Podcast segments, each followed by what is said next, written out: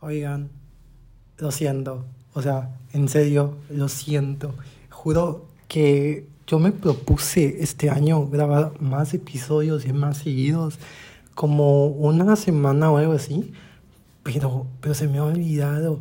Y siempre tengo como que, como que esa sensación de que grabo un episodio, grabo un episodio. Y, y en sí, no sé si en realidad mucha gente escucha esto. Bueno, mis gráficas de Spotify dicen que me escuchan como 100, 120 personas. Y quiero decirles que muchas gracias, pero también que lo siento porque pues no actualizo tanto. Pero es que he estado, o sea, viviendo muchas cosas que no he tenido como que el tiempo de poder grabar un episodio, pero ajá, pero ya estamos aquí hoy en un nuevo episodio de un update de mi vida, así que aquí va. Y hoy estamos aquí con un invitado especial, con mi gato Tiago. Ah, no, no es Tiago, con mi gato, con mi gato Angus. Es que tengo dos gatos. Uno es un siamés y el otro es naranja. Esa es su, su especie. Así que di hola. Es medio tímido, es que es Tauro. Pero, ajá, bueno, siguiendo con el episodio.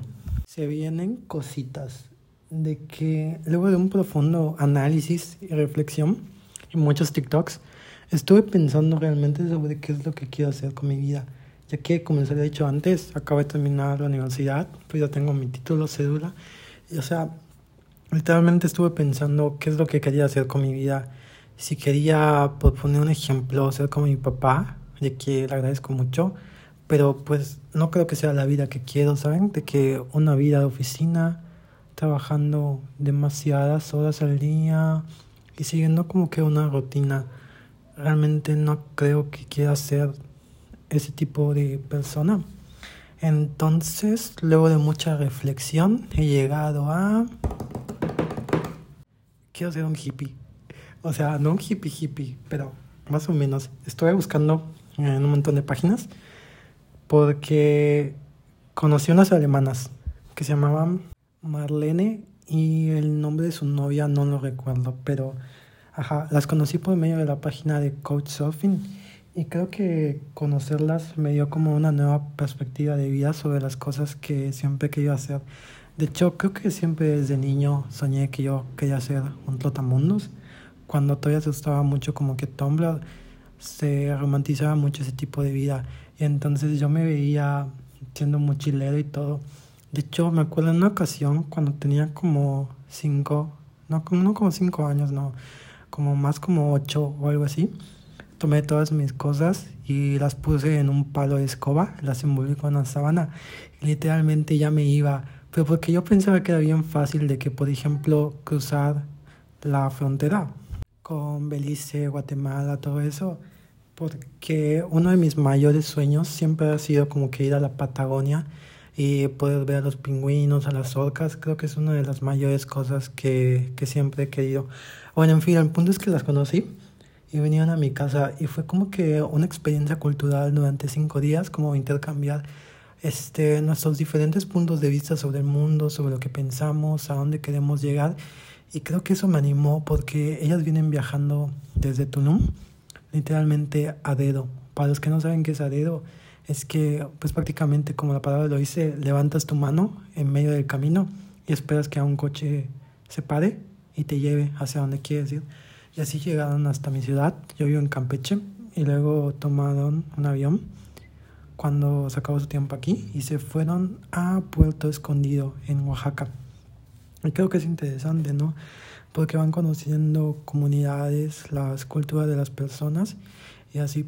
Entonces yo me había puesto a investigar desde mucho antes en una plataforma que se llama Walkaway y hay un montón de voluntariados en el mundo que puedes hacer. Por ejemplo, puedes trabajar en granjas, en hostales o simplemente estar en casas de personas que quieren aprender tu idioma, tus costumbres, cómo es tu país, conocer más el mundo.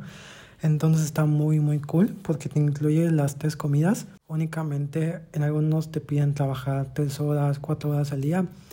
Pero está súper cool porque son cosas muy prácticas y divertidas que siento que como personas que nos preocupa el medio ambiente, que queremos hacer un cambio en la comunidad donde vivimos, etcétera, son muy interesantes porque, por ejemplo, te enseñan a ser autosuficiente, a plantar tus vegetales, a cómo tener un sistema de energía solar, cómo reciclar el vidrio, cómo reciclar diferentes cosas. Entonces está muy cool porque son cosas que aprender.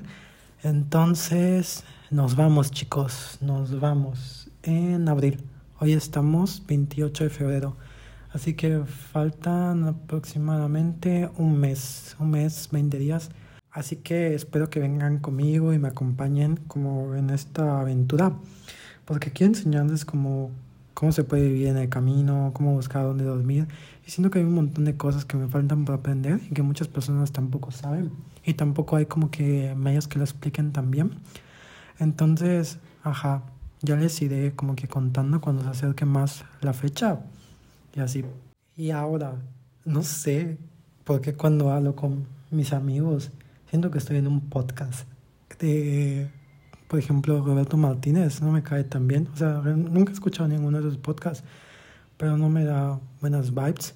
Entonces, ajá, siempre que estoy hablando con alguno de mis amigos, o sea, una plática X o una plática sin sentido, tengo la necesidad, la necesidad de masculina de meter una reflexión de vida y decir, ¿y tú cómo te sientes? O, o meter un tema relacionado con la psicología o con un autor de un libro y es como que me extraño en la forma en que me estoy volviendo al hablar. Entonces, ajá, como decía Simon Freud, es cierto, es cierto. Como decía Torio, esto sí es en serio.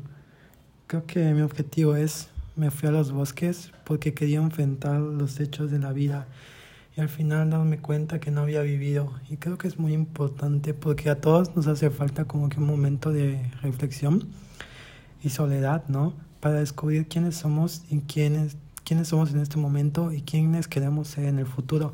Creo que eso es muy importante y a veces como que la sociedad nos forza a los 18 años a escoger lo que queremos ser en esta vida, pero yo no, yo no siento que a los 18 años estás listo para descubrir lo que quieres en tu vida.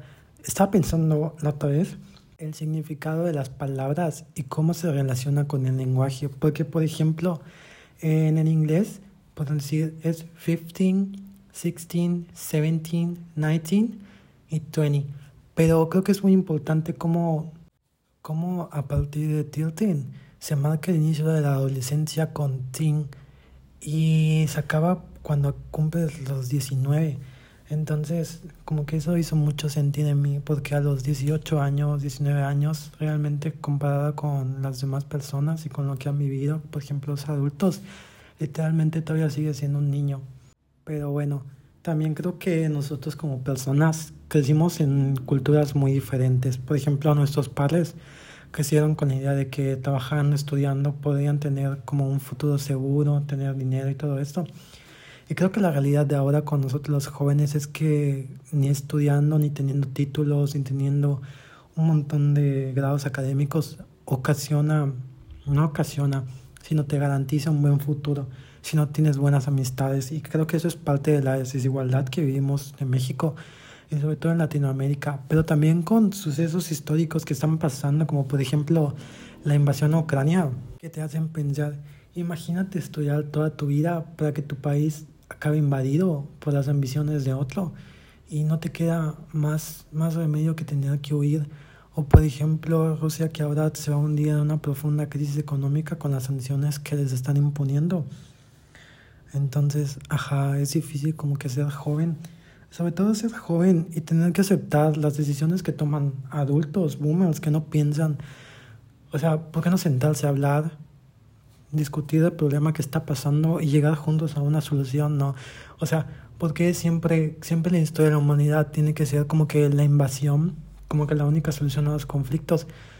¿Saben? Y yo creo que, que es la diferencia de los jóvenes con los adultos, que no, no pensamos tanto como en esa mentalidad de invadir a los demás, de atacar, sino pensamos más como en ayudarnos a nosotros mismos, a crecer como personas, en la espiritualidad, ese tipo de cosas. Y siento que está muy, muy cool.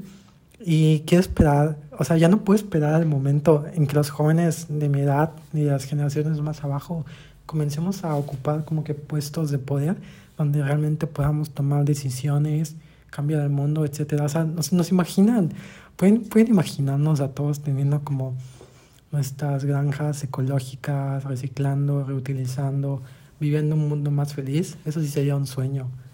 Pero bueno, aquí estamos, así que ahí vamos.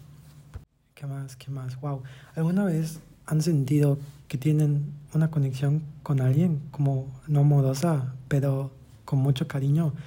Pues fíjense que he sentido como que esa conexión últimamente está demasiado cool, porque a veces cuando vas con alguien que, que te hace bien y te hace muy feliz y sientes las vibes y cómo te hace sentir, realmente pues creo que sí es el amor, ¿no? Creo que así te hace sentir, que te hace sentir único, especial y que hay alguien en el mundo que se preocupa por ti.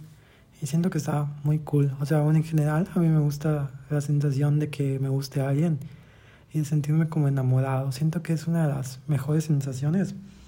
Aunque luego tal vez no pueda terminar bien, pero creo que en el inicio es muy, muy, muy cool. Y eso me pasó ayer, de que íbamos en mi coche cantando, viviendo la vida y nos mirábamos wow, son momentos que te hacen apreciar la vida. Y ya. Y eso ha sido mi episodio de hoy. Porque hoy es el Euphoria Day, el último capítulo. Hoy por fin vamos a saber qué pasa si Maddie va a matar a la Cassie. O qué va a pasar con la obra de Lexi. Por cierto, Lexi, mi dueña, la amo demasiado. Así que ojalá que no se muera Fez. Pero en fin. Lo juro, lo juro, lo juro siento que, o sea, voy a intentar, no voy a intentar, voy a subir más episodios. Pues que mi vida no es tan interesante. Bueno, sí es interesante, pero vivo, vivo en un pueblito pequeño.